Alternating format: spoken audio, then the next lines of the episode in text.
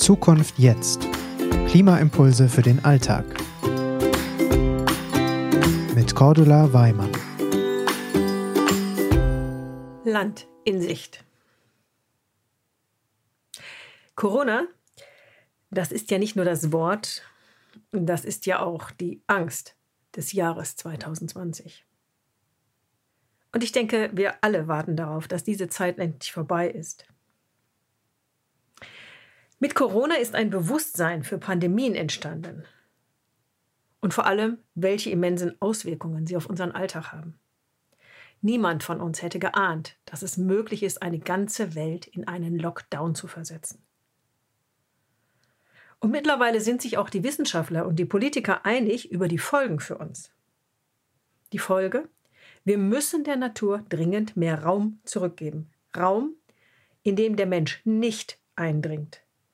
Raum, der verwildern kann und der ganz der Natur gehört.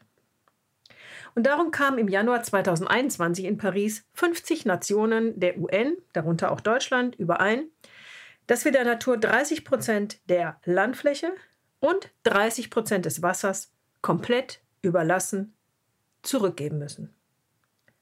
30 Prozent Fläche. Auch bei uns. Das ist ja in so einem Land wie Deutschland auf den ersten Blick kaum möglich. Ich meine, bei uns ist ja nur wirklich fast schon jeder Quadratmeter verplant.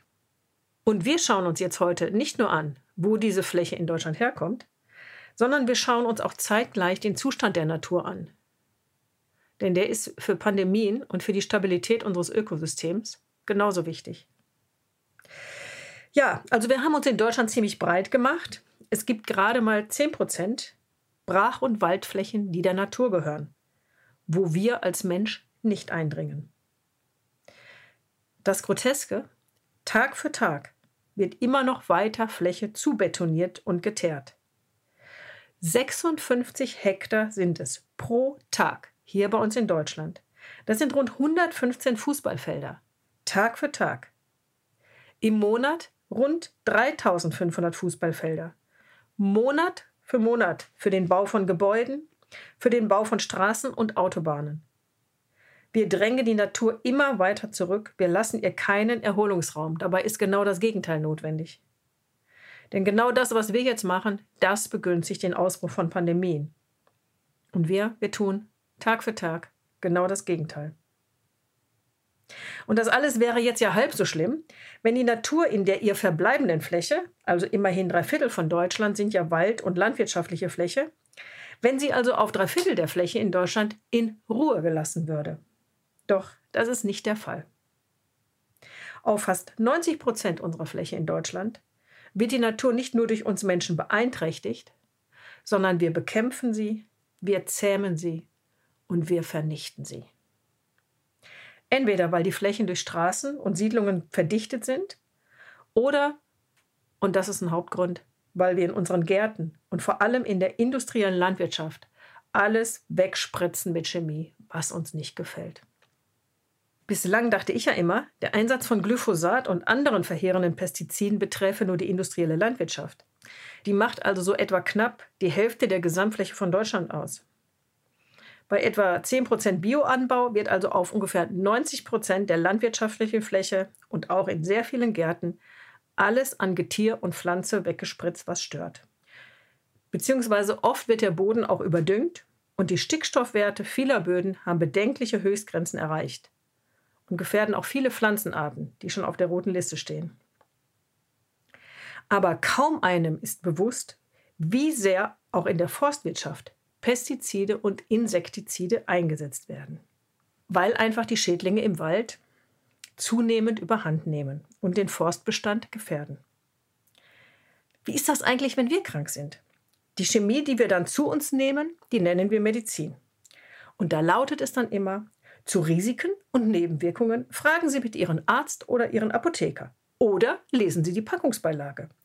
Und da lesen wir dann, bei 2% der Testpersonen traten nach Einnahme leichte Errötungen auf und in 0,5% kam es zu vorübergehender Übelkeit bzw. Erbrechen. Wisst ihr, wie sich das in der Chemie anhört, die unserer Natur verabreicht wird? Zum Beispiel, wenn gegen den Prozesseichenspinner, der sich gerne in älteren Eichen ausbreitet, synthetische Insektizide eingesetzt werden. Da würde dann bei Nebenwirkungen stehen, tötet nahezu alle Schmetterlinge ab.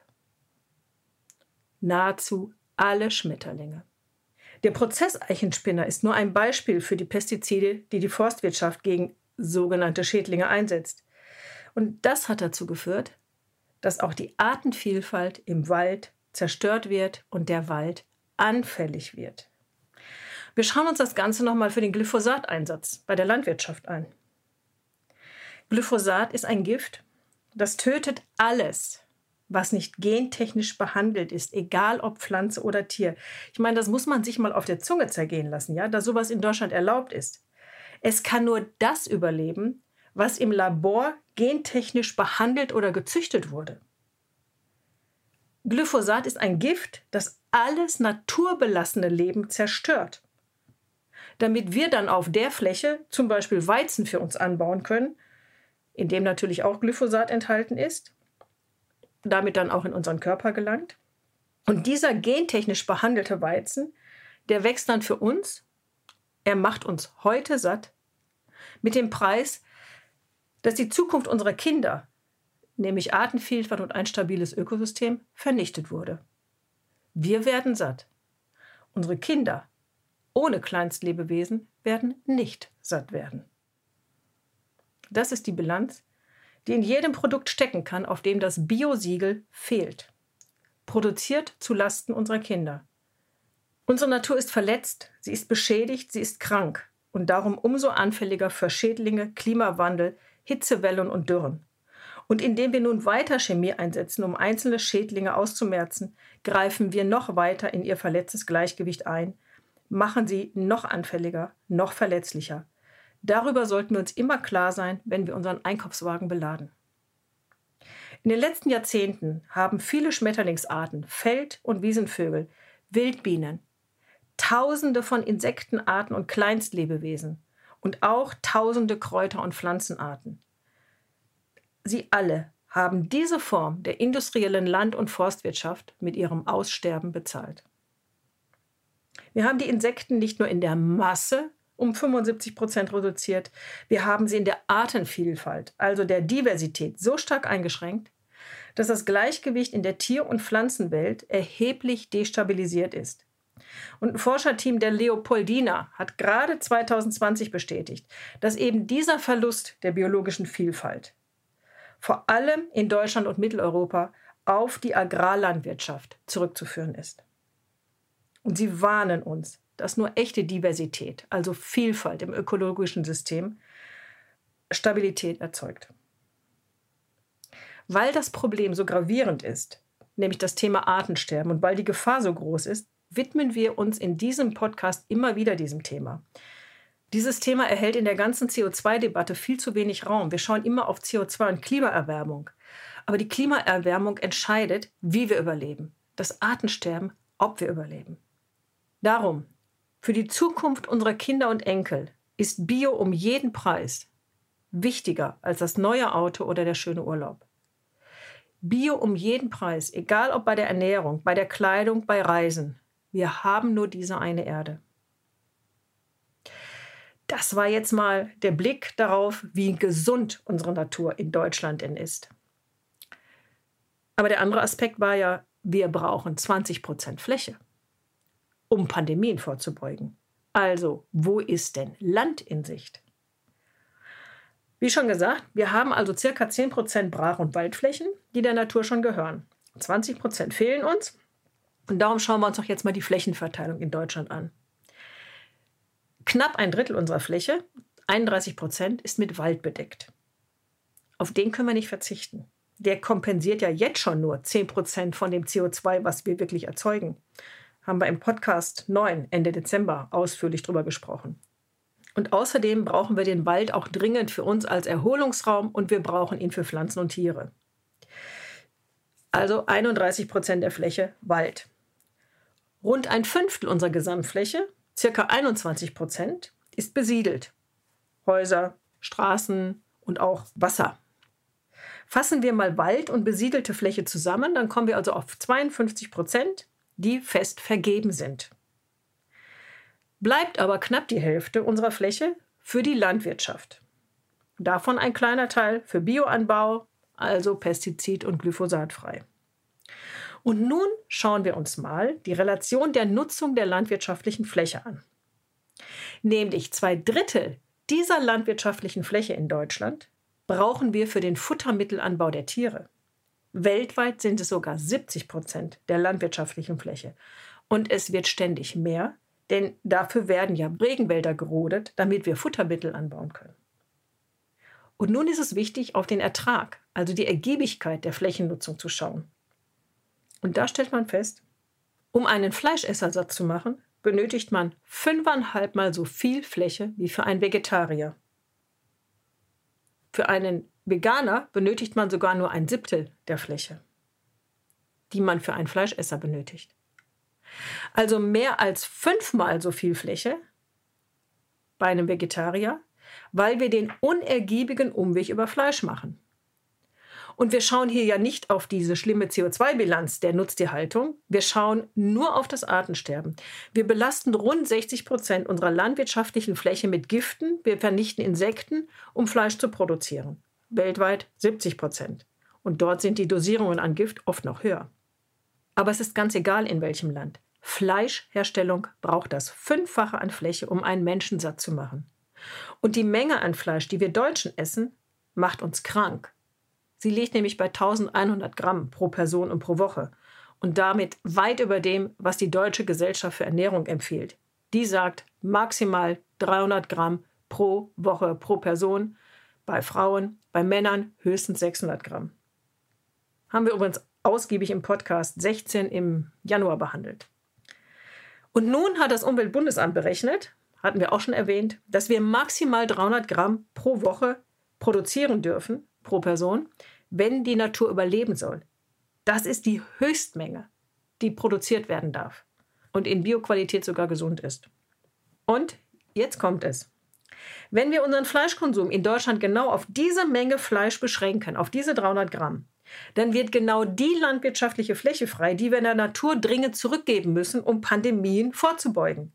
Dann können wir 20 Prozent unserer Gesamtfläche an die Natur zurückgeben und beugen damit der Häufigkeit von Pandemien, das heißt von Krankheiten, von Ausgehverboten, Reiseverboten, Konzertverboten, Feier- und Partyverboten vor. Merkt ihr, wie schlüssig das ist? Weniger Fleisch macht die Fläche frei, die wir der Natur zurückgeben müssen. Wenn wir alle weniger Fleisch essen, brauchen wir keinen Regenwald mehr roden, wir erzeugen viel weniger CO2, wir brauchen in den USA nicht die allerletzten Grundwasserreserven anbohren und für immer aufbrauchen, wir vergiften weniger Böden und wir beugen Pandemien vor und haben damit ein freieres Leben. Es liegt in unserer Hand. Runter vom Fleisch und nur noch Bio. Das ist unser täglicher Beitrag für die Zukunft unserer Kinder. Ich bin übrigens überzeugt, würden wir Bürger Tag für Tag, Stunde um Stunde, so ausführlich über die Auswirkungen unseres Ernährungs- und Lebensstils auf Artensterben und Erderwärmung hingewiesen, wie das momentan täglich zu Corona erfolgt. Unser Konsum- und Ernährungsverhalten hätte sich im vergangenen Jahr sehr stark verändert.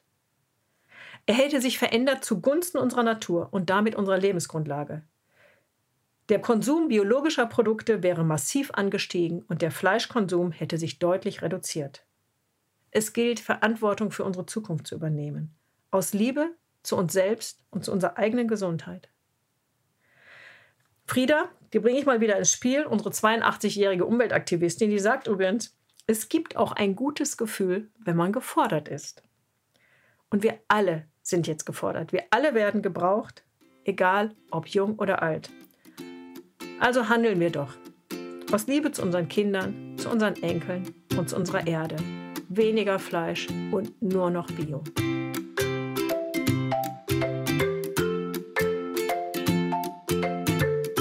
Zukunft jetzt ist eine Gemeinschaftsproduktion der Omas for Future und der Employees for Future in Zusammenarbeit mit Projector.